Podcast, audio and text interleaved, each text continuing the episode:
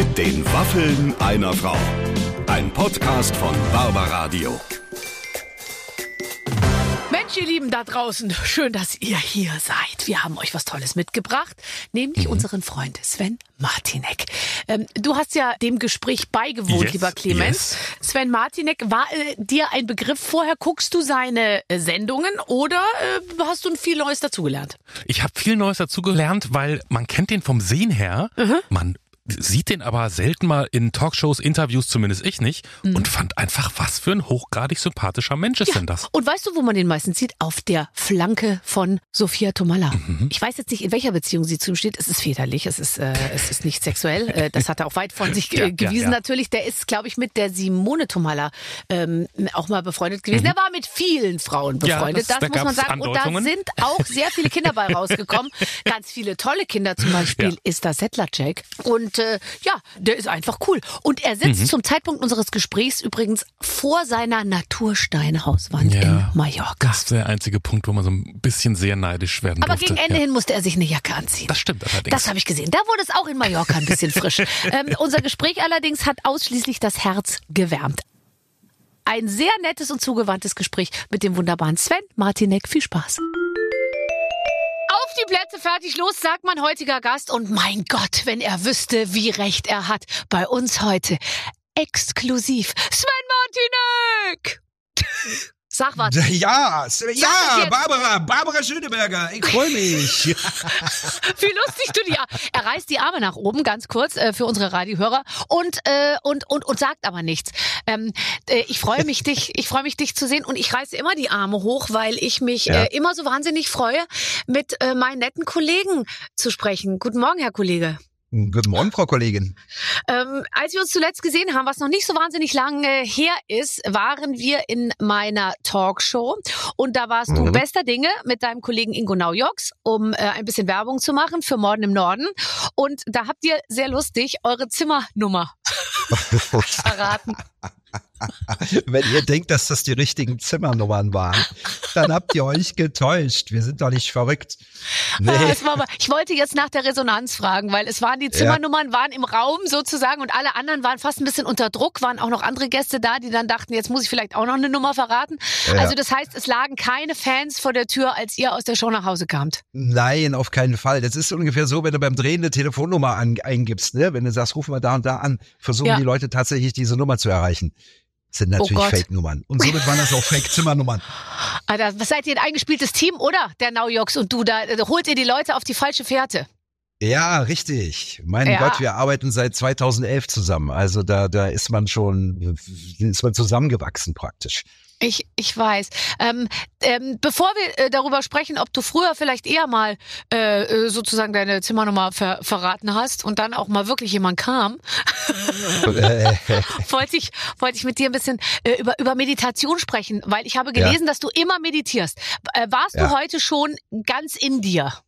Na, heute war ich schon tatsächlich ganz in mir, bevor ich zum Sport gegangen bin. Also ich bin um sieben pünktlich beim Sport gewesen und davor habe ich eine, heute eine sehr kurze Meditation gemacht, so 15 Minuten. Aber ich finde, 15 Minuten ist ja manchmal schon äh, das, das könnte, glaube ich, und ich, ich denke, also ich habe überhaupt keine Ahnung von Meditation. Ich glaube nicht, dass ich 15 Minuten wirklich ruhig liegen könnte, ohne nicht zwischendurch zu denken, ach guck mal, da ist ein Fussel unter der Kommode. Vielleicht, vielleicht sauge ich da jetzt mal schnell oder so. Ja, aber das passiert mir ja auch, also ohne dass ich dann sauge. Aber ähm, das Ding ist ja, du, die Gedanken kommen ja immer. Du kannst ja nicht gedankenfrei sein. Das funktioniert ja nicht.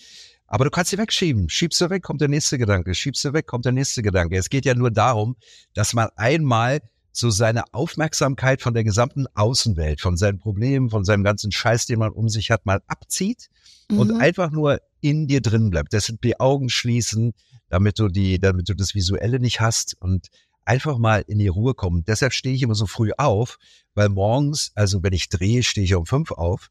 Mhm. Hier mache ich das natürlich nicht, wenn ich frei habe, aber du hast morgens deine Ruhe.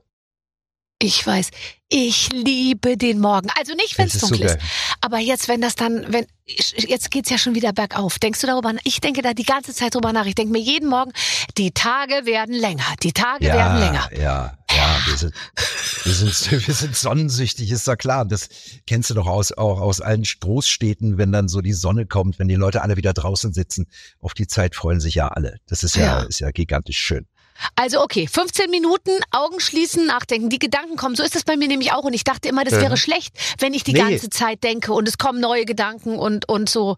Ähm, ähm, äh, das, das, das soll man dann zulassen.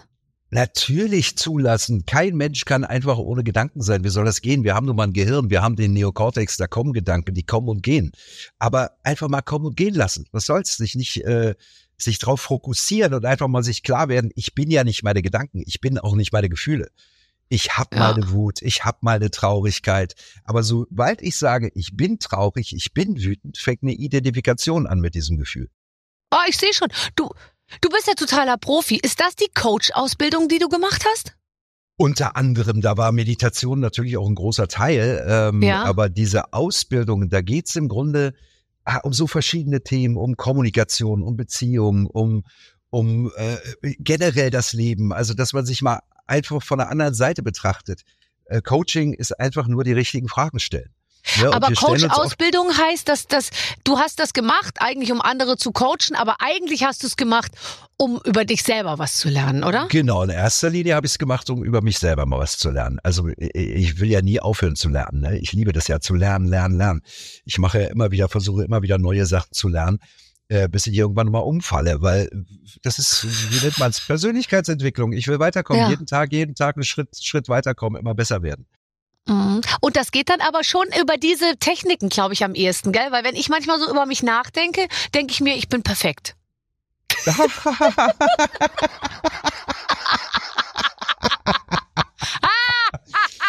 Nee, also dann denke ich mir, äh, nee, aber da denke ich mir so, äh, puh, also ich bin zumindest mit mir zufrieden, sagen wir es so, Ja. sagen wir es vorsichtig, ja. Und dann überlege ich mir manchmal, vielleicht muss, äh, äh, vielleicht sind aber andere nicht so gut mit mir zufrieden und dann, äh, da- dann müsste man jetzt sozusagen, da müsste man jetzt anfangen, an sich zu arbeiten. Ja, man muss Nee, durchlässig sein. eigentlich, Nö, was, was die anderen von dir denken oder ob andere mit dir zufrieden oder unzufrieden sind, spielt doch erstmal eine sekundäre Rolle. Die primäre Rolle ist doch, wenn du mit dir selber zufrieden bist.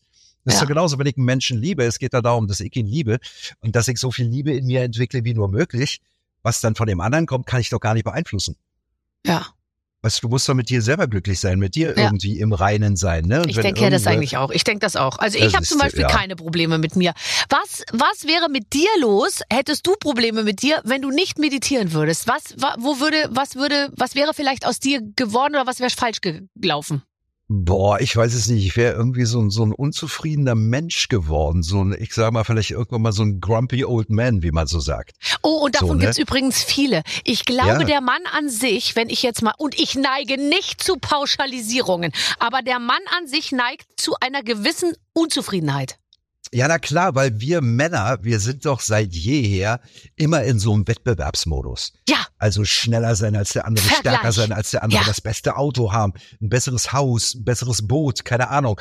Das sind ja so diese typischen Merkmale von Männern oft, ne? Also wir sind immer in so einem Wettkampfmodus. Und wenn man das mal aufgibt, wenn man mal aufhört damit, nicht mehr immer der Sieger zu sein, dann äh, wird's auch ein bisschen leichter im Leben, glaube ich. Hast du äh, es schon mal geschafft, den Satz zu sagen, äh, bei mir läuft's zurzeit nicht? Oder ich habe keine Lust auf Sex momentan? Oder äh, ich äh, weiß nicht, wie das nächste Jahr beruflich wird? Hast du das schon mal? Das Absolut. finde ich ist ja auch eine Übung in, Natürlich. in Gelassenheit und Meditation. Ja, auch zulassen, dass man mal traurig ist. Auch zulassen, dass man mal keinen Bock hat. Auch Ja. zulassen, dass man mal nicht aufstehen will und so. Das ist ja immer, man hat nicht jeden Tag irgendwie Motivation. Mhm. Ne? Aber wenn ich mir was antrainieren will, dann muss ich es über Disziplin machen. Auch wenn ich mal keinen Bock habe, trotzdem aufzustehen. Aber ich lasse natürlich solche Sachen zu. Ich habe oft so Momente, wo ich mal traurig bin oder wo es mal nicht so läuft und so. Klar, aber dann gebe ich es auch zu. Dann tue ich Mhm. nicht so, als wäre es anders. Bist du im Kern eher wild? Oh, ich würde sagen, ich bin eigentlich, ja doch, ich bin wild, aber ich habe auch so eine, so eine, so eine ganz, ganz tolle Ruhe entwickelt für mich. Ja, ja, aber die hast du entwickelt. Aber wenn du die Ja. nicht entwickelt hättest, dann wärst du einfach äh, wild geblieben. Dann wäre ich wild geblieben, aber dann wäre ich, äh, ich sag mal so, äh, äh, ich war irgendwann an so einem Punkt in meinem Leben, Da habe ich gebrannt und habe versucht, so schnell wie möglich zu rennen, in der Hoffnung, dass das Feuer ausgeht, bis ich begriffen habe, das brennt ja in mir, das musst du mal in dir löschen, den Scheiß. Ich finde das eigentlich toll. Also zum Zugucken und auch um sich darüber zu unterhalten, ist es übrigens wahnsinnig dankbar. Nur wenn man selbst brennt, dann ist es äh, wahrscheinlich nach einer gewissen Zeit wahnsinnig ermüdend, oder? Na, na klar, weil du, du hetzt ja durchs Leben, du hetzt ja in der Angst, irgendwas zu verpassen. Da könnte noch was sein, da könnte noch was sein, da könnte noch was sein. Und man ist ständig in so einem, in so einem Unruhemodus. Ne? Also man, man, man ist innerlich wie auf so einem Laufband. Mhm. Ja, also ich kann das schon ein bisschen nachempfinden, auch wenn ich das mal sagen darf.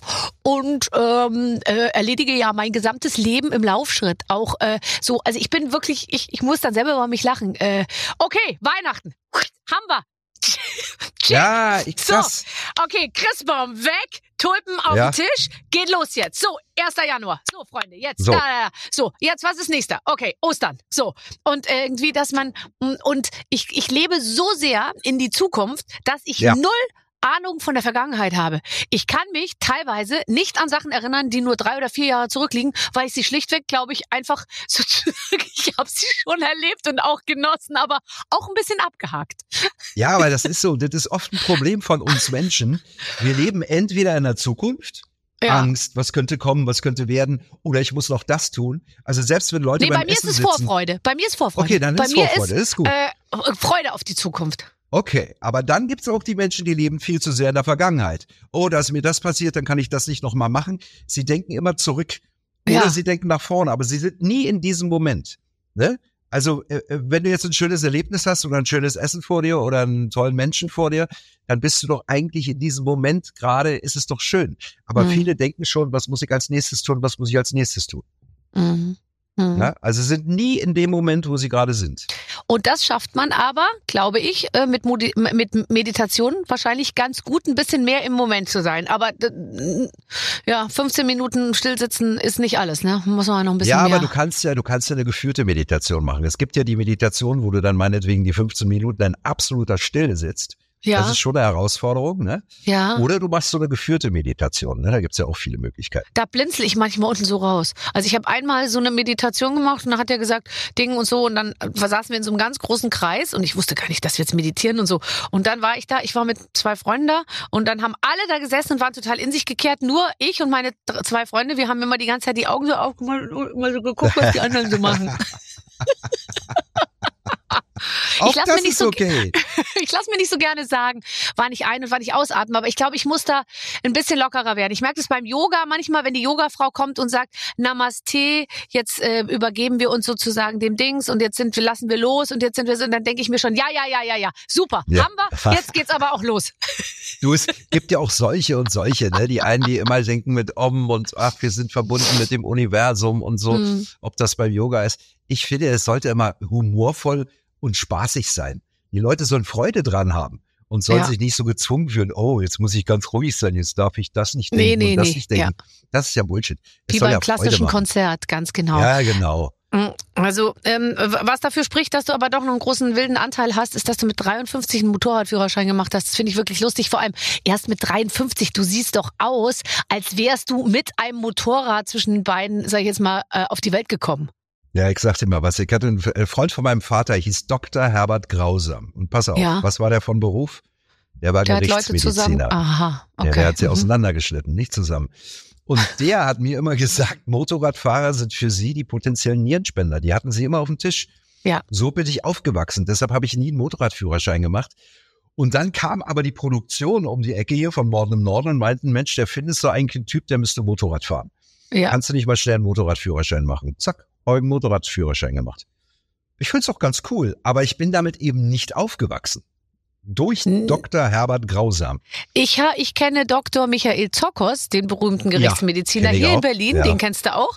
Und der Mhm. sagt auch, alles geht, aber nicht Motorradfahren. Nicht Motorradfahren und nicht Fahrradfahren in der Großstadt. Das sind die beiden Dinge, die einen sozusagen deutlich kürzer leben lassen. Ja, weil du in so einer Abhängigkeit bist. Ich meine, wenn, wenn, wenn irgendjemand dich schneidet oder irgendwo einer dich rammt und so im Auto hast du immer eine Chance mit deinen Airbags und allem möglichen. Beim Ja. Motorrad, da zerfleddert's dich. Fertig, hast du keine Chance. Also das heißt aber, du bist ja jetzt in dem besten Alter, wo man dann sich so ein, so ein berühmtes mm, Motorrad kauft, was so tuckert und dann hat man die Arme so weit oben und so und hast dir auch so eine lustige Jacke gekauft und so und fährst damit so ein bisschen durch Mallorca? Wie muss ich mir das nee, vorstellen? ganz ehrlich nicht. Nee, ich bin mal, ich, das war, als ich den Führerschein gemacht habe, das war, glaube ich, 2019, war mein Traum, ich fahre mit Bianca, meiner Freundin, fahren wir nach Mallorca im September und dann miete ich mir da ein Motorrad. Mhm. Und ich schwöre dir, jedes Mal, wenn ich auf dieser Karre saß, hat's geregnet wie Hölle. Ich war nur nass auf der Karre. Da hat sie im September geschüttet wie Hölle und ich auf dem Motorrad gefroren und nass und triefend Oh, nass durch so Mallorca gefahren. Ja, ja. Nee, war nicht so schön. Nee, machst du nicht mehr. Äh, du bist ein sehr Nee. guter Autofahrer, nehme ich an. Ja, ja, schon. Ich halte mich für einen guten Autofahrer, aber das machen ja wahrscheinlich 90 Prozent aller Männer. Ja, Frauen übrigens inzwischen Autofahrer. auch. Stell dir mal vor, Ah, wir sind genauso schlimm nein. wie ihr inzwischen. Wir halten uns Ah, auch für gute. Autofahrer. Wisst ihr, Ähm, lernt von uns.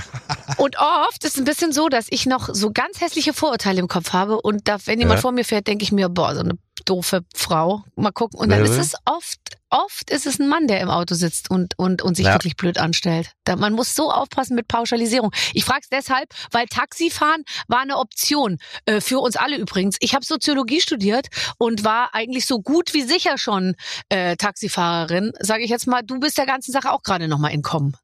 Ja, ich bin ja gerade mal gekommen, da war es eine Zeit, das war so genau die Übergangsphase von, von DDR-Zeit Mhm. äh, zur, zur, also wo wir dann Bundesrepublikaner wurden. Äh, da hatte ich dann plötzlich filmmäßig nicht mehr so viel zu tun und das dauerte ziemlich lange. Da habe ich mir gedacht, dann ist das wahrscheinlich nicht dein Ding hier drüben im Westen. Ach, Dann machst du jetzt mal einen Taxischein. Und dann wollte ich einen Taxischein machen. Und dann kam so langsam ein Angebot nach dem anderen. Also das war wie der Ruf danach. Na, aber ich wollte es schon sein lassen.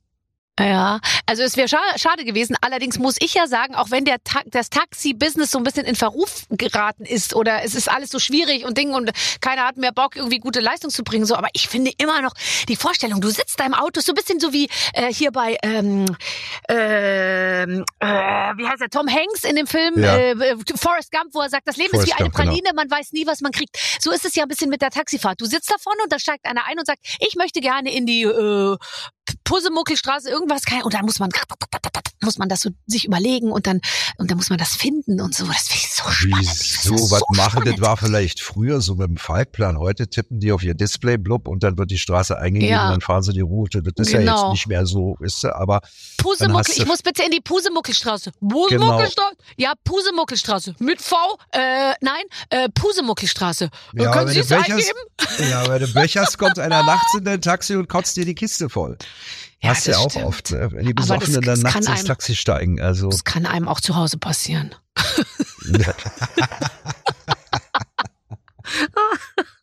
Nee, nee, also das, ich finde das eigentlich ähm, eine tolle Sache. Und man arbeitet mit Menschen. Stell dir mal vor, du kannst den ganzen Tag, du kannst ja im Prinzip, das ist ja wie eine Psychotherapie, die man teilweise mit den Leuten machen kann, die da hinten Das stimmt. sitzen. Also ich hatte schon viele Taxifahrer, die mir so geile Geschichten erzählt haben, was sie alles schon erlebt haben. Also Das, die haben schon, die haben schon lustige Erlebnisse.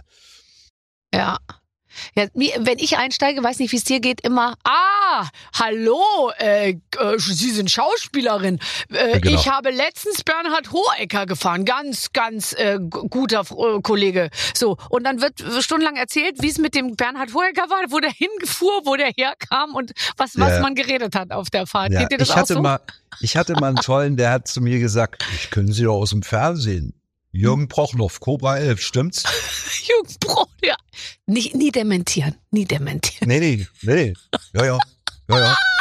Die Milch. Jürgen Prochnow, Cobra 11. Ja, aber er nicht nur. Prochnow, der hatte Prochnow. Prochnow, ja Jürgen sicher, Prochnow, Prochnow. Cobra 11. Ja, ich hab sie Ja, schon mal ja. gesehen. ja. Ähm, bist du, äh, warum ha hast du so einen Schlag bei Frauen? Was glaubst du? Bin, bin ein ganz cooler Typ, glaube ich. Nee, Ey. weiß ich. Du, das Also- ist ja jetzt, das ist ja jetzt auch schon alles eine Weile her, glaube ich. Ich glaube, das ändert sich jetzt auch.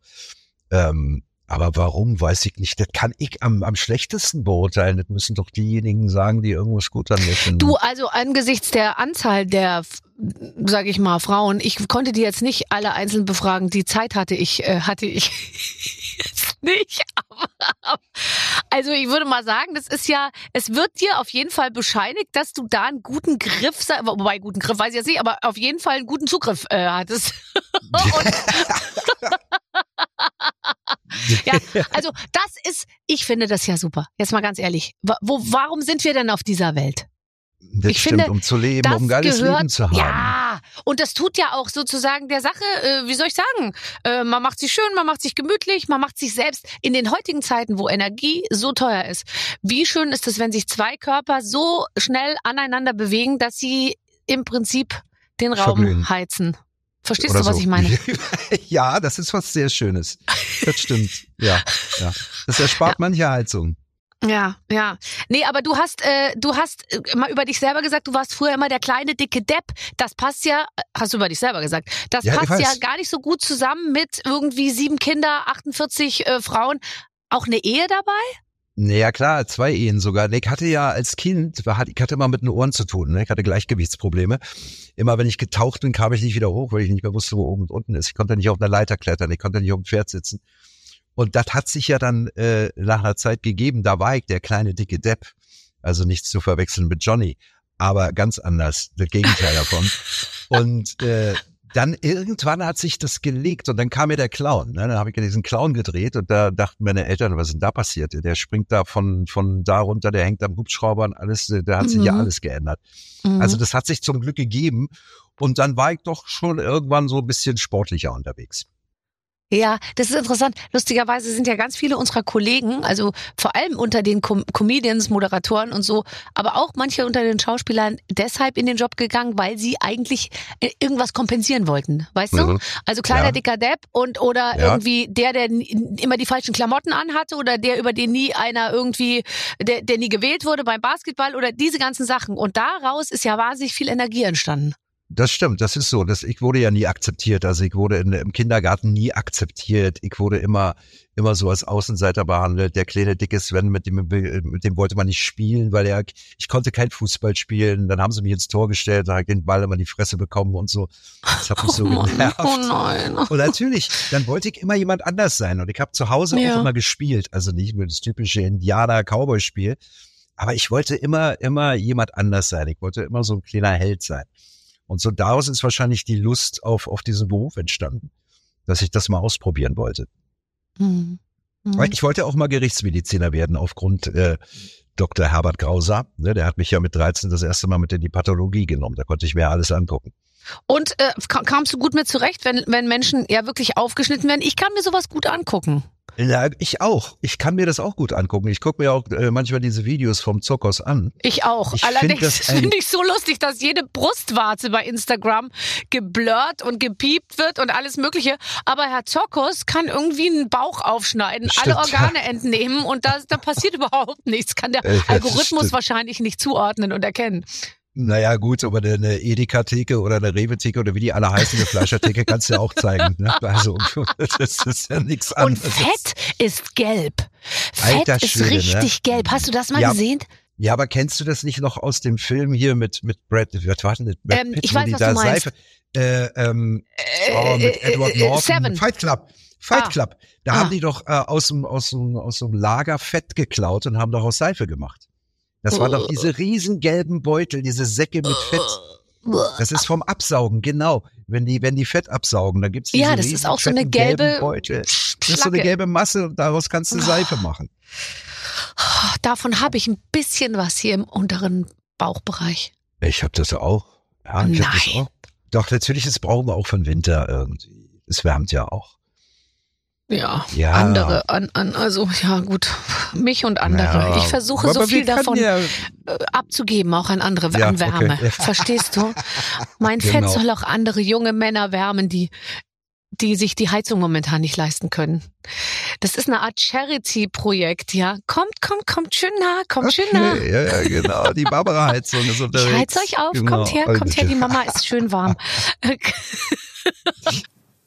Du wohnst auf, äh, also in, in Berlin, aber eben auch auf Mallorca. Und jetzt wollte Mhm. ich dich fragen, gibt es inzwischen überhaupt irgendjemand, der nicht auf Mallorca wohnt. Weil ich kenne so viele Ja. Kollegen, Schauspieler, wie auch immer, die einfach diese Option vorziehen und die teilweise, hier äh, Kollegin Nasan Eckes, die ist jetzt ganz nach Ja. Mallorca gezogen. Die hat gesagt, ich habe gar keinen Ja. Bock mehr auf Deutschland. Ja, sind so einige, ja. Ich weiß, kenne hier so einige, die hier sind. Aber es ist ja auch verständlich. Ich meine, guck mal, ich habe jetzt 49 Jahre äh, in Berlin immer verbracht. Mehr oder Mhm. weniger. Ne? Mhm. Äh, bis auf, da bin ich ja mal nach Köln gefahren zu Bianca, habe sie da besucht und so.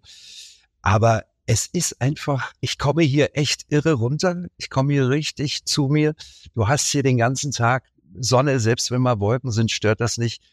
Es ist einfach so, ich finde es ist so eine magische Insel. Also ich bin manchmal nur ein Wochenende hergeflogen, Samstag hin, Sonntag zurück und kam aufgeladen wieder zurück. Ich weiß. Das ist einfach schön und ich liebe das Meer. Ich liebe es, am Meer zu sein, ob im Winter, im Sommer, im Frühling, egal wann. Das beruhigt mich total. Das ist für mich wie Meditation. Am Ende klingt es immer so, ich finde, das klingt so, das klingt so ein bisschen luxuriös immer so, ich wohne auf Mallorca. Aber am Ende ist es überhaupt nicht so, weil wahrscheinlich kann man viel schöner wohnen für, Ja. weiß nicht, irgendwie, wenn man jetzt nicht gerade direkt Hotspot Nummer eins wohnt.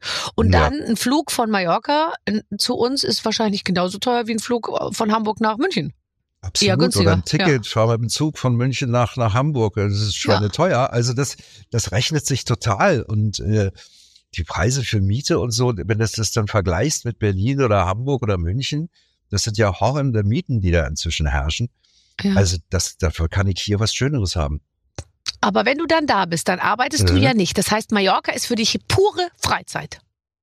Naja, ich ar- sagen wir mal so, ich arbeite ja auch schon. Also ich äh, bereite mich ja hier auch vor. Also ich, ich bin ja, ich sitze ja hier nicht nur rum. Das ist für mich nicht so das Urlaubsfeeling, sondern ich arbeite ja trotzdem. Ich gehe ins Fitnessstudio, ich bereite mich vor auf den Dreh. Äh, ich beschäftige mich mit so vielen Lernprogrammen und so, also alles, was ich finden kann. Hier passiert das Gleiche, was ich ja drüben auch machen würde. Ich bilde mich ja immer weiter, weiter, weiter. Ne? Mhm. Also es ist nicht so, dass wir hier nur im Liegestuhl sitzen und, und äh, äh, fünf gerade sein lassen, sondern Mhm. ich nutze die Zeit auch, um zu arbeiten. Aber da hast du ja eine Wahnsinnsdisziplin. Also, weil da ist ja Ja, keiner, der da steht und sagt, so Sven, aufstehen, äh, Nee. um 10 bist du da, um 12 bist du Richtig. da. Das bewundere ich total, dass du ganz alleine sagst, ich will jetzt noch dazulernen und deswegen Ja. mache ich jetzt das und das und das. Naja, weil äh, Lernen ist ja jetzt in, ich sage mal, in meinem Alter wieder was anderes, weil in der Schule mussten wir lernen, da mussten wir das machen, da mussten wir Physik, da mussten wir Mathe, da mussten wir Chemie. Das sind ja alles Sachen, die uns emotional nicht wirklich berührt haben. Jetzt suche ich mir äh, Stoffe raus, die mich emotional berühren, wo ich Spaß dran habe, wie eben Persönlichkeitsentwicklung oder wie so eine Coaching-Ausbildung. Das sind ja Sachen, die mich wirklich betreffen und die mich richtig bewegen. Hm. Na, Ja. und dadurch lernst du anders. Ich lerne ja immer dann, wenn ich wirklich was, also Kinder, Kinder, wenn die spielen, lernen die doch das meiste. Das daher kommt ja der Begriff spielend gelernt. Mhm. Ne? Und dieses Spielerische, wenn man sich das beibehält, dann lernst du, dann lernst du Sprachen anders, dann lernst du alles, was, was, was dich interessiert, ganz anders. Also haben wir noch drei Jahre auf Mallorca und du sprichst, sprichst fünf Straß, äh, Sprachen. Fünf Straßen spreche ich. Ich kann schon fünf Straßen sprechen. Nee, ich auf. lerne, wir, wir lernen ja hier auch Spanisch. Ne? Also wir arbeiten jetzt richtig daran, dass wir Spanisch lernen. Wer ist denn wir? Du und die Bianca. Äh, Bianca, Bianca und ich. So, Bianca und du. Deine Freundin. Mhm. Seit 2018, gell? Oder so, also ja, zumindest ja, seit seit deinem, 2017, ja. Im Grunde seit 2017. ja, November okay. 2017, ja. Oh Gott, ist das schön. Bist verliebt, Ja, was? ja, Die ja, sieht immer auch noch. gut aus, sag mal.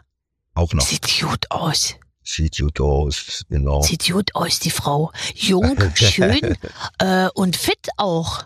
Auch fit, die ist ja, die macht ja Yoga, also die macht ja Yoga, da fällst du vom Glauben ab. Also das ist schon irre, wie, wie die sich bewegen kann, was die am, im Yoga drauf hat, das ist schon fantastisch. Ja, und die hat ja auch so eine, so eine Atemcoach-Ausbildung gemacht. Ne? Ja. Breath, Breathwork. Und das ist auch wahnsinnig spannend. Ne? Da hat die schon einige Leute ganz schön in die Spur gebracht. Also die haben Was kann man denn mit der Atmung viel- machen? naja, du kannst ja mit der Atmung, das kannst du natürlich viel besser erklären. Äh, Ich meine, wir haben ja fünf Millionen Arten zu atmen. Das weiß man ja auch aus dem, aus dem, aus dem Yoga, in der Meditation. Und du kannst mit deiner Atmung, kannst du dich in, in Trance versetzen. Du, ach, du hast so viele Möglichkeiten. Hm. Und äh, die macht, wenn die so eine Breathwork-Session macht, dann holt die aus den Menschen Emotionen raus und, und löst mit, bei denen Konflikte auf, äh, äh, an die sie noch nie rangekommen sind. Also ich, das, wie gesagt, sie kann das viel besser erklären. Das ist höchst spannend. Toll. Ich denke immer gleich auch an so Tantra-Geschichten dann. Komisch, ne? Kommt sofort sowas. Ja, aber es bei mir, denke ich, ist ganz wurscht, worum es geht. Ich denke eigentlich meistens an Tantra-Geschichten. so, jetzt pass auf, ich spiele ein Spiel mit dir, Sven. Hold on to your seat. Lieber Sven, liebe Barbara, die Vorbereitung zu diesem Spiel hat Ewigkeiten gedauert, weil wir erst kein Reimwort auf Norden gefunden haben. Aber es hat funktioniert. Ihr spielt verdorben im Norden. Wir wollen wissen, wie verdorben ihr seid und haben dafür eine Liste mit Fragen vorbereitet. Okay. Bitte geht gemeinsam diese Liste durch. Wir sind sehr gespannt. Die unschuldig frische Redaktion. Was hast du schon mal geklaut, möchte die Redaktion wissen. Und ich natürlich auch. Ich erzähle dann auch was. Ich habe Zigaretten geklaut. Äh, Inzwischen, ehrlich gesagt, jetzt inzwischen verstehe ich es, wenn man Zigaretten klaut. Ich habe jetzt letztens Ja, mal eine Packung Zigaretten Wahnsinn, gekauft. Es kostet so viel Geld, dass ich auch kurz davor war, äh, ein Päckchen noch einzustecken. Einfach so. Ja, ich, ich, ich muss das ja loswerden. Ich will den Scheiß loswerden, weil das ist ja horrend, was man da ausgibt. Das ist ja irre. Aber ich habe früher, äh, als ich mit diesem Scheiß angefangen habe, habe ich meinem Vater immer aus der aus der Tasche so immer drei Zigaretten so rausgeklaut und so. Er hat's wahrscheinlich immer gemerkt, aber immer mal so zwei rausgenommen und so, weil ich mir selber keine kaufen konnte. Mhm. Nur zur Orientierung, wie alt warst du da? Da war ich, äh, warte mal, ich habe leider angefangen schon mit 13. Jetzt hör doch auf, Sven. Was hätte aus dir 13 werden angefangen. können, wenn du mal ein bisschen. Ja, ich wäre ein toller Typ geworden, aber so, Aber nee, ich habe mit 13 angefangen. Das ist, äh, ist schon eine Geißel, finde ich. Das ist schon, aber es hat auch viel mit Disziplin zu tun. Aber du bist doch, du hast es doch total drauf. Es kann doch nicht sein, Ja. dass du dich ins Nirvana atmen kannst, dass du der tantrische Sexgott von Mallorca genannt wirst. So äh, sage ich jetzt mal, ähm, äh, nenne ich es jetzt einfach mal. Und dass du dann Zigaretten rauchst, das kann, das kann nicht sein. Das kann nicht sein. Das passt nicht zu dir. Okay. Das stimmt. Ich habe, äh, ich glaube, ich habe nur einmal was im Edeka geklaut damals äh, in dem Ort, wo wir gewohnt haben. Und das kam dann raus, natürlich sofort. Also ungefähr fünf Minuten später hatte ich es aus Versehen, glaube ich, meiner Mutter selbst erzählt oder so. Und da musste ich es dann auch zurückbringen und da habe ich so Stress gekriegt. Und da hatte ich auch so einen Nachbar, den fand ich wahnsinnig cool, weil der hat immer gesagt, er sei Sandukan Tiger aus Malaysia. Ähm, ich glaube, er hat sogar Malaysika gesagt, weil er nicht genau wusste, dass es Malaysia heißt. Äh, Ti- er sei Sandukan, Tiger aus Malaysika. Ja. Und er hatte genau die Art von Jeans an, die ich sexy fand. Äh, Es war 1983, würde ich sagen. Ich war Okay. neun und er war irgendwie zwölf und ich dachte mir, es wird keinen anderen Mann in meinem Leben geben als diesen. Und ja, wie kamen wir jetzt da drauf? Ah ja, und der hat geklaut. Und äh, um ehrlich zu sein, ich glaube, der, der klaut heute immer noch. Echt? Da, ja, es hat sich nicht alles, nicht jeder entwickelt sich zu seinem Besseren. So, Ja, das äh, hast du hast du schon mal ähm, manche äh, Frauen zeitgleich gedatet? Ja. Natürlich. Sonst kommt man ja, Ja, man muss ja klar. 100 Anfragen stellen, um Ja. zehnmal ein Ja zu kriegen, oder? Das habe ich gemacht. Das habe ich tatsächlich gemacht, ja. Ja. Ja, natürlich, aber ich, ist das schlimm? Ich finde das nicht schlimm. Na Ja, ich meine, du, wenn, wenn man ungebunden äh, ist und keine Beziehung hat, ja, warum nicht? Dann, dann, äh, du kennst es so, wirft man drei Stöcke, irgendeiner wird schon treffen. Ne, So nach Ganz genau. Ganz Ja, genau, finde ich. so. Also finde ich absolut. Und ich, also genau, ich finde, man muss jetzt nicht jedem erzählen, wir werden demnächst heiraten und so. Aber das nee, ist ja, glaube ich. richtig, ja. Nein. Ja, nee, klar. Ähm, wann hast du das letzte, wann hattest du das letzte Mal einen verdorbenen Suchverlauf? Oh Gott, unsere Redaktion, die will es jetzt aber genau wissen. Einen verdorbenen Suchverlauf. Ja, Oh, Das ist, da muss ich tatsächlich sagen, das ist sehr, sehr lange her. Also, wirklich? Ja, ja, weil tatsächlich, also, Nee? vielleicht, Brauchst du ja, gar weil nicht ich mehr. mal nach, Nee. nach Klamotten. Nee, brauche ich überhaupt nicht mehr. Also, das, Ach, das ist für mich tatsächlich völlig uninteressant geworden. ja. Ja. Ja, ja, ach, mhm, okay. Ja, ja, für mich auch. So, äh, wann hast du. wann hast du zuletzt gelogen? Jetzt gerade. Nein, wann, wann hast du zuletzt gelogen? Ich, ich, ich lüge ab und zu. Ja, aber kennst du das nicht? Wir lügen doch am Tag so oft. Ey, wenn Leute uns fragen, ey, wie geht's? Ah, mir geht's super gut, alles fein und so, obwohl es gar nicht so ist. Das sind ja auch oft immer so die, die kleinen Lügen, wobei ich auch der Meinung bin, das muss man jetzt nicht jedem auf die Nase binden, wie es einem geht, unbedingt. Ne? Das macht man bei, bei guten, engen Freunden, aber ansonsten passiert einem das doch jeden Tag, dass wir mit so kleinen Lügen unterwegs sind. Ja, ich find's auch nicht so schlimm. Also wenn man sich gut kennt, dann weiß man ja auch sofort, wann der andere lügt. Genau, ja, das stimmt. Ja. Sehe ich auch so. Also wir Ähm, wissen das voneinander hier sofort immer. Bianca Ah, wir weiß das zwei, wir- sofort. und so. Ach so, ach so, ich dachte wir zwei. klar. Ja, nein, die Bianca, die weiß das sofort. Wir brauchen so, noch ein bisschen pass auf. Zeit dafür. Ja, wirklich. da, ich robb mich schon noch ran. So, ähm, und wann hast du zuletzt was Verdorbenes gegessen? Oh, das gehört ja auch zum Thema verdorben.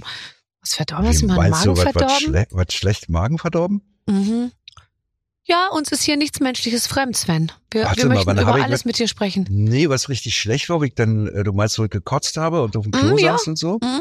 Mhm. Das ist auch schon wieder lange her. Aber das lag, glaube ich, gar nicht an dem Essen. Ich hatte irgendwo mal so ein Norovirus, aber das hatte nichts mit dem Essen zu tun.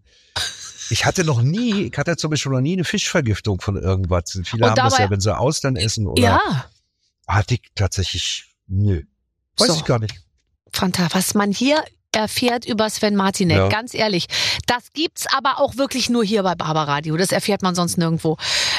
Du warst 25, als die Mauer fiel. Das ist schon ganz schön alt. Da hat man schon ganz Oh, schön viel ja. mitgekriegt von der DDR damals. Das Ähm, stimmt, ja. Äh, und du hast gesagt, lustigerweise, ich hatte letztens die Mutter von ähm, Matthias Schweighöfer Mhm. ähm, bei mir. Gitter, und die ja. hat nämlich auch gesagt, die Gitter, oh, der, die Wende und so die ganze Zeit, das war damals gar nicht so einfach, weil davor lief's Äh. gut und dann hat's eine ganze Weile gedauert, bis es wieder gut lief. War, war bei dir auch so, oder? Naja, ja, deshalb wollte ich ja Taxi fahren dann. Das Ja, war ja die ja. Zeit. Ne? Aber wir, ich war ja schon, äh, wir waren ja, ich habe ja damals am Deutschen Theater gespielt, äh, als Mhm. äh, also das letzte Studienjahr. Da haben wir bei Heiner Müller gespielt, Theater. Und dann sind wir tatsächlich, das war tatsächlich 1988, sind wir dann mit dem Theater nach Paris. Und da habe ich ja den. Westen kennengelernt. Das war so krass. Oh wir kamen aus der aus der dunklen DDR, wo um, um, um 20 Uhr die Bürgersteige hochgeklappt wurden, kommen wir in Paris an, stehen da nachts auf der Straße und denken, was ist denn hier los? Berufsverkehr, nachts um zwei.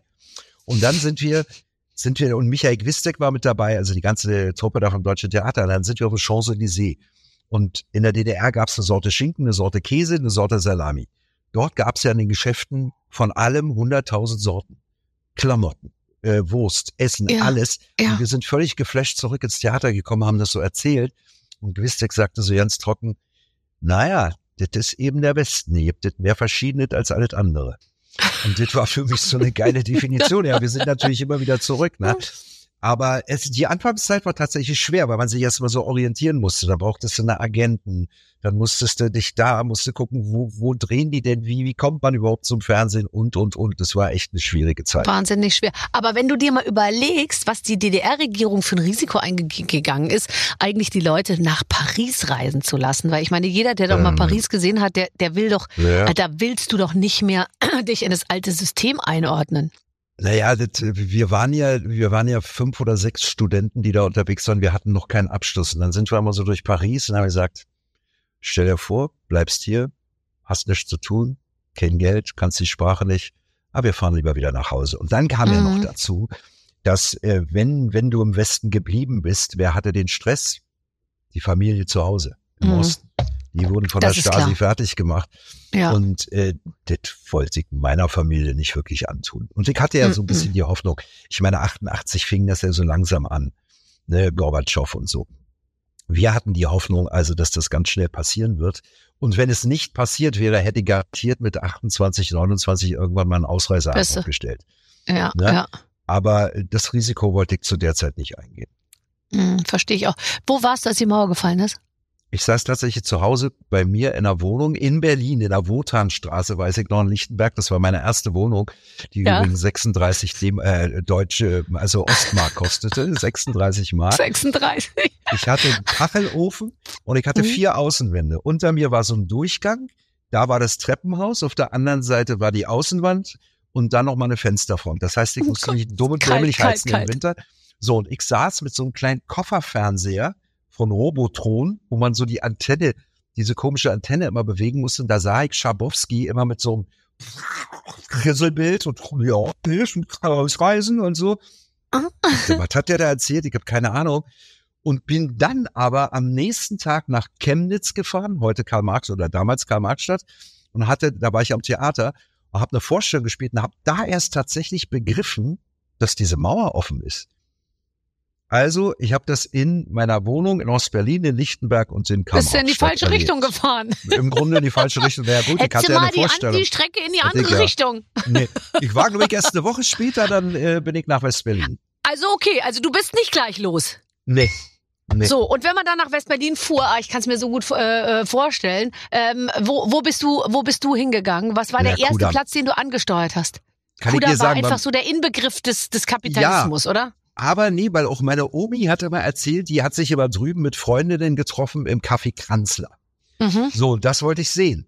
Und da sind wir da rüber und es war erstmal schon abgefahren, so durch diesen Grenzübergang zu gehen. Ne? Also für Ja. uns war ja der Mond damals näher als dieses Spiegelgebäude, was da auf der anderen Seite der Mauer stand. Und Ja. ich habe mit meiner Cousine, es gab damals noch, äh, ganz früher noch diese Hunde, die an den Ketten äh, äh, zwischen in dem Niemandsland hin und her liefen, die waren immer so ausgehungert. Mhm. Und ich bin mit meiner Freundin, äh, mit meiner Cousine Tamara zum, zu, nach äh, zur Leni-Allee, da gab's so einen so einen- so einen Schlachter. Da haben wir Pferdefleisch geholt und haben das dann über, über die Mauer geworfen, bis die Bullen uns weggejagt haben, ne? da die mhm, Grenzburg. mhm, mhm. Und das war für mich so ein, ein innerer Vorbeimarsch, dieses, diese Mauer zu, da durchzugehen, das war abgefahren. Und es ist ja heute, ich zucke ja heute noch, wenn ich mit dem Auto so rüberfahre, ne? Weißt du mal, ah, hier über die Grenze, ah, hier über die Grenze, da gibt es irgendwie so ein kleiner Stromschlag, ist immer noch da. Ja. Ah, das wie, war, wie, das ist, ist irre. Ist to toll. ja, Ah. ja. Ja, Ja, plötzlich waren alle Möglichkeiten da, ne? Plötzlich war so alles möglich irgendwie. Das war so, so, man konnte das gar nicht so fassen. Mhm. Ja, aber fährst du, hast du noch die Mauer im Kopf, wenn du, also du sagst ja, du weißt immer noch, wo sie war und so. Wie ist das für dich, wenn du heute durch Be- Berlin fährst? Warst du noch mal in der Wotanstraße, wo du, wo du deine erste Wohnung hattest? Nee, war ich nee, glaube ich, war ich, nee, ewig nicht, ewig nicht, nein, nein. Aber meine Mutter wohnt ja da immer noch in der Wohnung, wo ich in Berlin groß geworden bin. Nein. Die wohnt immer noch da, ja, ja. Ja, ja. Also ich find's toll, ich be beneide das ein bisschen, weil ich bin erst mit 15 das erste Mal, glaube ich, in Berlin. Nee, ich war, nee, ich war, glaube ich, erst 1998 das erste Mal in Berlin und da war natürlich ja war schon alles passiert irgendwie. Da ist natürlich Ja, klar. Ja. Irgendwie- Wo warst du denn vorher? Wo, wo, wo? in München. Ah, und ich wäre im München, Jahr München. 89, 90, ich glaube in 90 wäre ich eigentlich nach Berlin gefahren mit der normal regulären Klassenfahrt. Und Dann haben sich aber die Jungs aus der C-Klasse, wir waren die B-Klasse, Ja. ganz brav. Die Jungs aus der C-Klasse haben sie so aufgeführt, dass die Klassenfahrt gestrichen wurde. Und deswegen bin ich nicht 1990 auf Klassenfahrt nach Berlin gefahren, was sehr schade ist, weil dann hätte ich natürlich auch alles. Da hätten wir uns vielleicht kennengelernt. Weißt Ja, du? soll ich dir was sagen? Das ist die traurigste Geschichte, die ich je gehört habe. Und wenn wir uns damals kennengelernt hätten, hättest du mir vermutlich sofort ein Kind gemacht. As you do. Und äh, ähm, dann hättest du halt acht Kinder heute anstatt nur sieben. Genau, stimmt. Ja.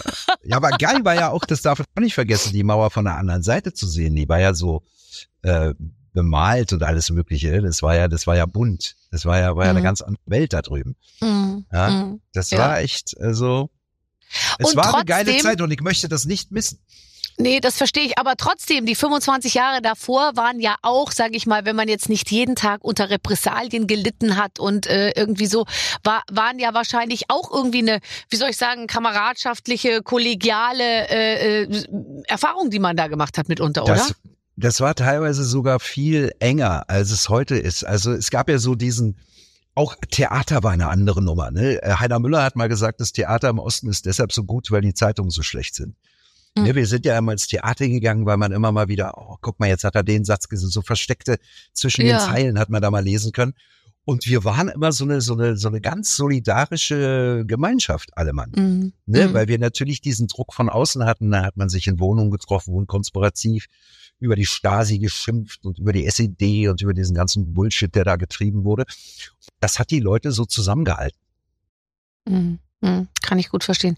Ähm, wir müssen äh, noch ein Thema ansprechen. Ähm, also, äh, ich werde jetzt in diesem Jahr 50.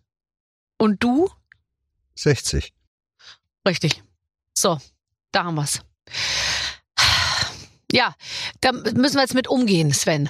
Ähm, Ja. Wie, wie, Ja, wie, wie, was hast du für Feierlichkeiten geplant? du, ich bin ja seit meiner Kindheit, ich bin ja nie ein Geburtstagsfeierer gewesen. Ich war immer froh, wenn es an mir vorbeiging. Ich war immer froh, wenn ich gearbeitet habe, wenn ich dem aus dem Weg gehen muss. Also, diese dann im Mittelpunkt stehen oder, oh, herzlichen Glückwunsch. und, Oh, no, das ist so. Ich meine, es, die, die besten Geburtstage waren immer, wenn irgendwelche Leute eine Überraschungsparty gemacht haben. Aber ich bin da kein Geburtstagsplaner, so überhaupt nicht. Es gibt ja Leute, die feiern ihren Geburtstag äh, drei Tage lang. Und so, Ja. ich bin überhaupt kein Geburtstagsfeierer. Null. Aber ich meine, ich sag mal, bei dir jetzt die Familie zusammenzukriegen, ist ja schon eine logistische Herausforderung. Ja, Sieben Kinder, ja. diverse Ex-Frauen, Freundinnen, Mütter äh, dieser Kinder. Das äh, äh, wäre es aus rein, sage ich jetzt mal, harmonietechnischen Gründen möglich, dass alle unter einem Dach feiern? Oder gibt's auch welche, die sich gegenseitig die Augen auskratzen würden? Nö, das glaube ich nicht. Also das ist sowieso äh, so eine kleine Vision von mir, irgendwann mal alle auf, auf eine Finca in Mallorca zusammenzukriegen, wenn alle da sind. Also meine, meine sieben Kids und die beiden Enkelkinder. Das wäre für mich ein ganz, und die ganz Frauen großer und die Traum. Frauen dazu, die jeweiligen Frauen dazu nicht. Ja. Ja, meinetwegen auch doch. Ich habe ja, hab ja ein gutes Ja. Verhältnis zu Xenia. Ich habe ja ein gutes Verhältnis auch zu, zu Esthers Mutter und so. Also das würde auch funktionieren. Ne? Ja, das wär Das wäre schon, das wäre schon. Meine Mutter müsste natürlich auch dabei sein. Meine Mutter will ich ja auch dabei haben. Die Mhm. soll die auch mal alle so zusammen sehen, die ganze Familie. Das wäre schon schön. Das ist so Das kann ich so gut Traum verstehen. Ich plane auch die große Show der Ex-Freunde ähm, Ja, aus dem okay. Berliner Olympiastadion.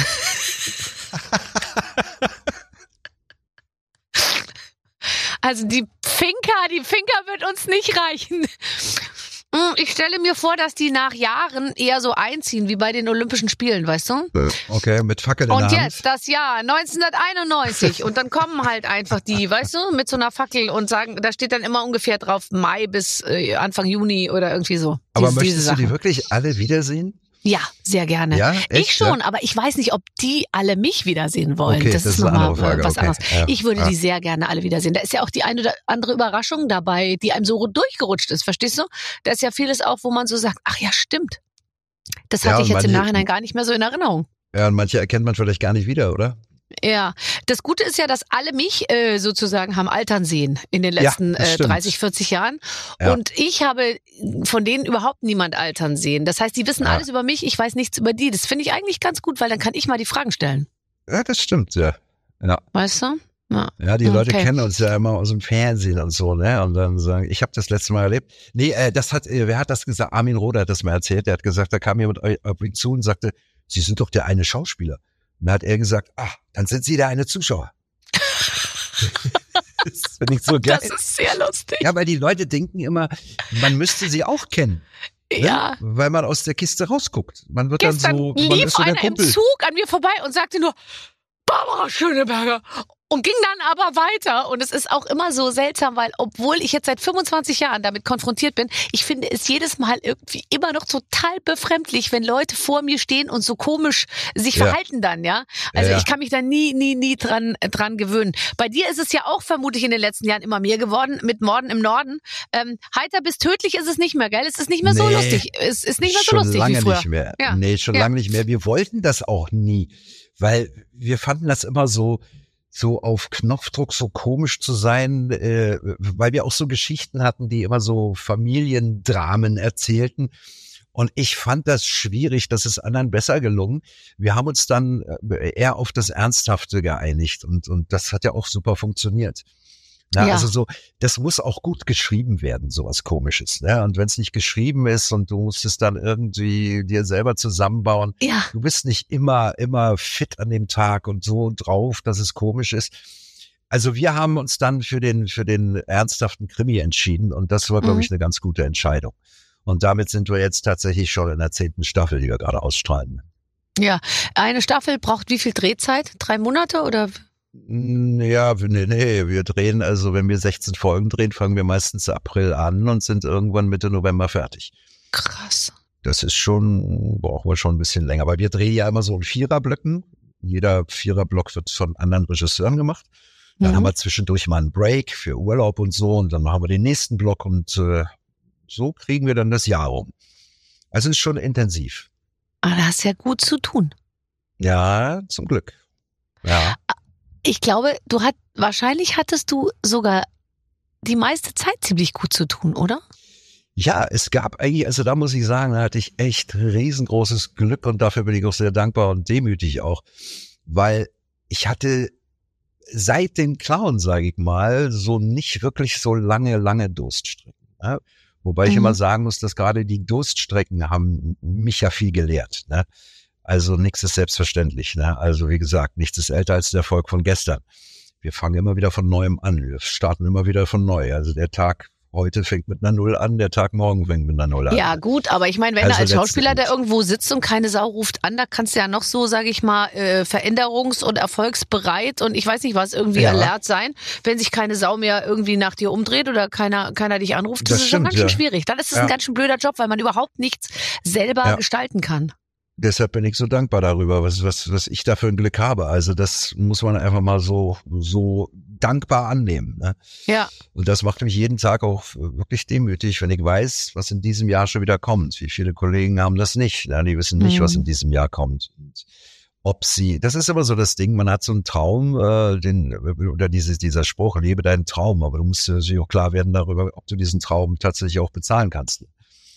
Ja. Das, das Leben geht ja irgendwie weiter. Wir haben ja alle unsere Rechnung zu bezahlen und wenn dann nichts kommt, dann ist das schon für, für jemanden in unserem Beruf schon ziemlich, ziemlich heftig. Ja, das, das ist richtig. Aber, ähm, dein Kollege Ingo Naujoks, sehr lustig und mit dir, glaube ich, auch auf eine äh, sehr schöne Art und Weise äh, befreundet. Ich habe euch letztens zusammen erlebt und da ha- hatte ich wirklich das Gefühl, weil wir haben oft ähm, in meinen Sendungen äh, sind so Zweierpaarungen, weißt du, zu Gast. Und dann merkt man immer, oh, so, oh Gott, da ist einer, der muss der eine den anderen übertreffen oder der eine ist immer derjenige, der sagt, jetzt sag du doch mal, nee, nee, sag du, du. So, und es war bei euch beiden weder zickig noch doof, noch irgendwie so das Gefühl, man hatte nicht das Gefühl, ihr seid euch Konkurrenz, sondern es war eine sehr lustige, zurückgelehnte Freund, Freund, Freundschaftlichkeit, fand ich. Absolut, ist es auch.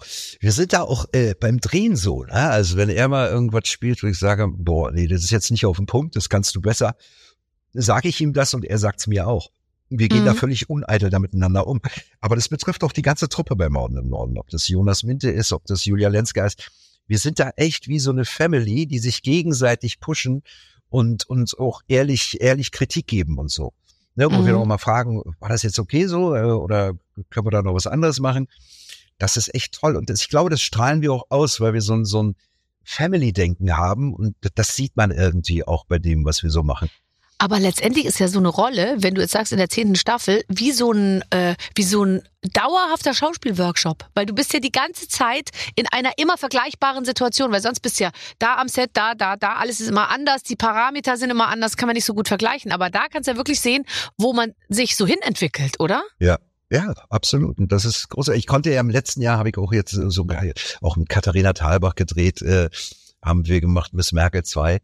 Und ich merke, Miss so, wie mir was? das, Miss Merkel? Miss Merkel, es gibt doch diese, äh, gibt's eine Reihe, die heißt Miss Merkel. Mhm. Hat, äh, ich weiß jetzt den Namen von dem Autor nicht, der hat ein Buch geschrieben, Miss Merkel langweilig in ihrer Zeit, wo sie nicht mehr im Amt ist und Ja. arbeitet dann als Privatdetektivin in der Uckermark. Ach, wie lustig. Ja, okay, habe ich gehört. das Mhm. spielt Katharina Thalbach. Ne? Da durfte ich Ja. jetzt eine Folge mitmachen.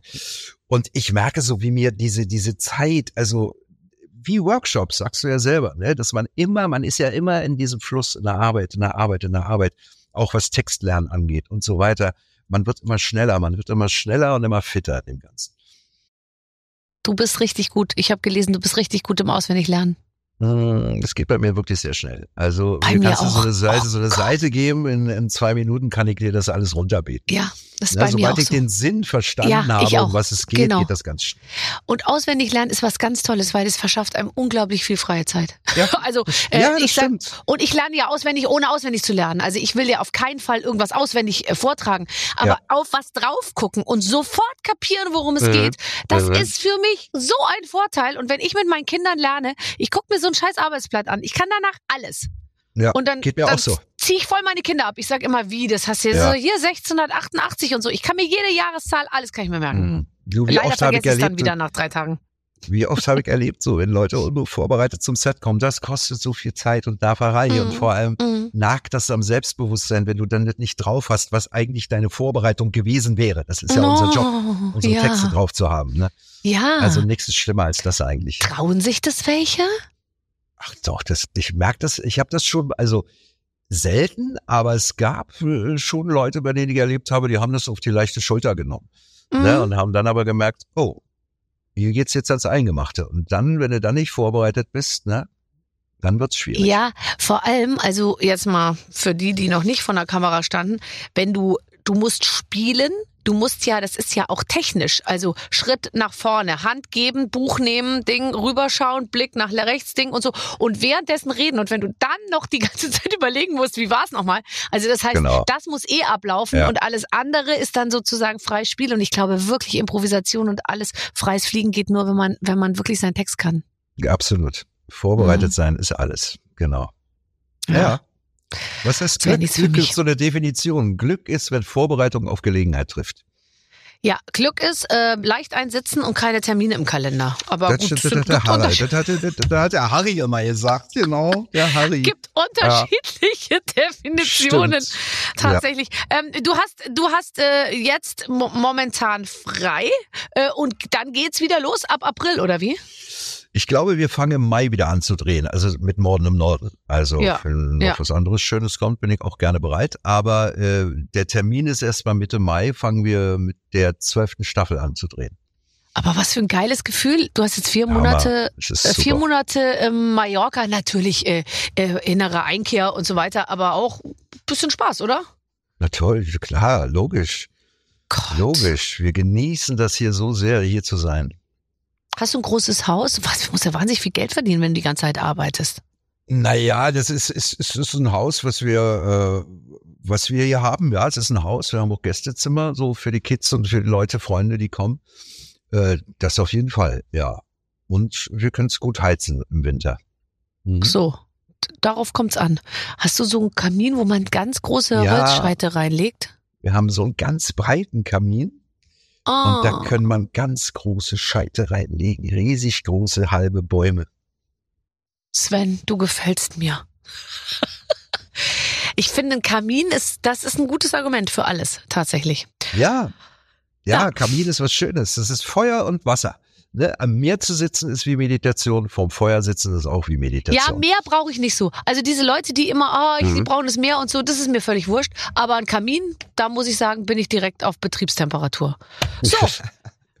Sven, ich würde mal sagen, es läuft und vor allem jetzt entlasse ich dich in vier weitere Monate ähm, ähm, Relaxation. Es sei denn, Freunde, aufgepasst da draußen, es kommt noch ein schöner Job vorbei. Also wenn ihr irgendwas für den Sven habt, was ihn in seiner Persönlichkeit auch irgendwie weiterbringt, eine anspruchsvolle Rolle oder irgendwas anderes, meldet euch gerne bei mir und ich leite es dann weiter. ist das in Ordnung? Das ist wunderbar, Barbara. Äh, letzte Frage, äh, fällt mir noch ein. Wer hat jetzt wem auf dem Arm äh, tätowiert? Du, die Sophia oder sie dich? Äh, Sie hatten mich auf ihrer Flanke. Auf ihrer Flanke. Also Äh, wir hier sprechen so über Sophia. Tomalla. Ja, An der hat Seite mich, ja. hat sie dich auf die ganze Seite tätowiert. Was hat Naja, man denn? nee, das ist nur ein, ein kleiner Satz, der da steht, ja. Ach so, weil es Mhm. ist ja und ich das ist, das klingt jetzt doof, aber das ist ja noch nicht mal eine sexuelle Beziehung gewesen, sondern das ist ja sozusagen Vater Tochter sozusagen. Ja, also was? genau, Wie muss man cool drauf sein, wenn man es auf die Flanke von Sophia Tomalla schafft? Ja, stimmt. Geil. Hast Also- du, äh, ich frage für eine Freundin, Sascha Zverev schon mal kennengelernt? Mhm. Ja, Mhm. durfte ich. Ich durfte ihn kennenlernen, ja. Und erzähl mal. Cooler, cooler Typ. Ich mag den sehr. Er ist ein ganz, Mhm. ganz cooler und auch ein sehr bescheidener Mensch. Also auch ein ganz ehrlicher Mensch. Ich mochte ihn sehr, oder ich mag ihn, ich mochte ihn sehr. Quatsch, ich mag ihn sehr. Also ich Ja. finde das ein sehr, sehr cooler Typ. Mhm. Okay, dann, dann Ja. richte ich das meiner Freundin so aus. Aber vergeben. Ja, Sophia Tomalla, jetzt mal ganz ehrlich, also das, das, äh, was, was die da Das- kann, das kann ich auch. Hm. Okay. Okay. Aber ich bin schwerer. Das müsste man, man ihm vielleicht vorher sagen. Okay. Was ihr jetzt nicht sehen kann, weil ihr den Sven nicht sehen könnt. Ich aber schon. Der Sven kann was, was nur Miley Cyrus meiner Meinung nach kann. Er kann nämlich sein eines Auge zuklappen wie eine Puppe. Auch wenn ihr es jetzt nicht sehen könnt. Kannst du es nochmal machen? Oh Gott, das ist so toll. Mach nochmal auf. Und zu? Nee, nee, das andere. Ja, das ist noch geiler. Und es bleibt dann auch so, oh, das ist das wirklich fantastisch. Kein Wunder, dass du ganz oben bist in der ARD. Damit habe ich es geschafft. Genau. Mit dem Viele Grüße. Augenklappen. Viele Grüße an Ingo Naujoks, ähm, an deine wunderbare Freundin und an äh, Mallorca. Wir ähm, äh, grüßen dich und sagen vielen Dank. Danke euch. Danke dir, Barbara. Tschüss. Knutsch, ciao. So, haben wir viel gelernt heute über den wunderbaren Sven Martinek. Ich Ich wüsste gerne, was die Tomala hier tätowiert hat. Was ein Ausspruch von ihm muss das ja sein. Ja, ich würde lieber eigentlich in seinem Haus in Mallorca sein, wenn er in Deutschland dreht. Aber gut. Frag ihn doch mal. Meinst du? Na klar. Okay. So Schicke ein ich, noch bisschen- schick ich noch eine WhatsApp hinterher. So ein bisschen Nebenverdienst, genau. Und du hast doch die Telefonnummern von allen. Mhm. Der Clemens kennst du nämlich alle, äh, die hier schon bei uns zu Gast waren. Und das sind äh, viele, viele. Also einfach mal reinhören hier auf der Plattform, was es alles Tolles ähm, für euch gibt. Viele, viele tolle Gespräche. Und die beste Nachricht kommt zum Schluss. Nächste Woche gibt's ein neues, ein weiteres. Bis dann. Tschüss. Mit den Waffeln einer Frau. Ein Podcast von Barbaradio. Das Radio von Barbara Schöneberger. In der Barbaradio App und im Web. barbaradio.de.